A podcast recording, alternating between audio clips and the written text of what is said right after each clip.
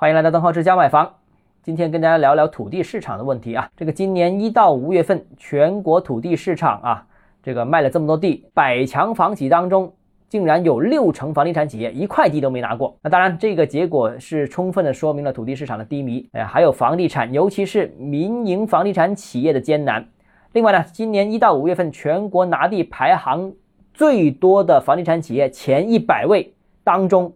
只有三家是民营房地产企业，分别是龙湖啊，拿地金额排名全国第十五位，最多的了。排名第二的是碧桂园啊，排全国第二十六位。最后一名，第三名的民企就是旭辉，旭辉是拿地排名全国刚好一百位啊。前一百的房企啊，只有三家是民营企业，九十七家是央企或者国企啊。那现在已经不是什么谁进谁退的问题，是。谁有谁没的问题啊？就所以，我个人呢，现在看到这样一个情况，我有一个推断啊，关于楼市，楼市政策应该还有机会进一步放松，就过了这一轮之后还有机会放松，直到什么时候呢？直到百强房企当中至少有百分之八十的房地产企业重新参与拿地，这个政策我相信才会到位。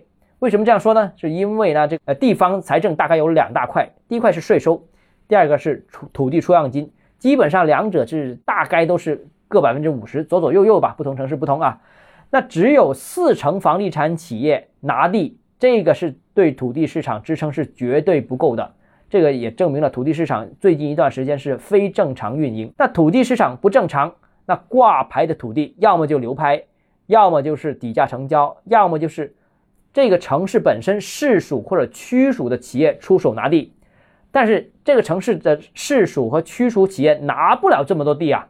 首先，第一个问题就是他们本身就不是做专业的房地产开发的，那突然开发一两个项目还能勉强凑合。但如果是连续拿地、连续开发项目，他们是没这么多的这个能力的。第二个呢，是资金也有限啊，这个啃不下这么多的一些呃指定下来的项目。那比方说，现在某个城市的城投现在已经是啃了一大堆。这些烂尾项目也好啊，政府呃招拍挂土地也好，现在呢已经是啃不下了。那如果卖地的量不够的话，那直接会对这个地方的财政是产生很大的影响。产生影响的结果就是什么？就没钱了，没钱就很难拉动一些大基建项目，拉不动大基建项目的，对经济复苏会产生很大的影响啊。所以经济复苏你得得有钱推动这个经济，推动拉动这个需求嘛。所以我个人认为啊，这一轮楼市调控政策。可能基本上已经接近尾声，但是我认为过一段时间可能还会有新一轮的放松，当然这个拭目以待吧。好，今天节目到这里啊，如果你个人购房有其他疑问想跟我交流的话，欢迎私信我或者添加我个人微信，账号是教买房六个字拼音首字母小写就是微信号 d h e z j m f，我们明天见。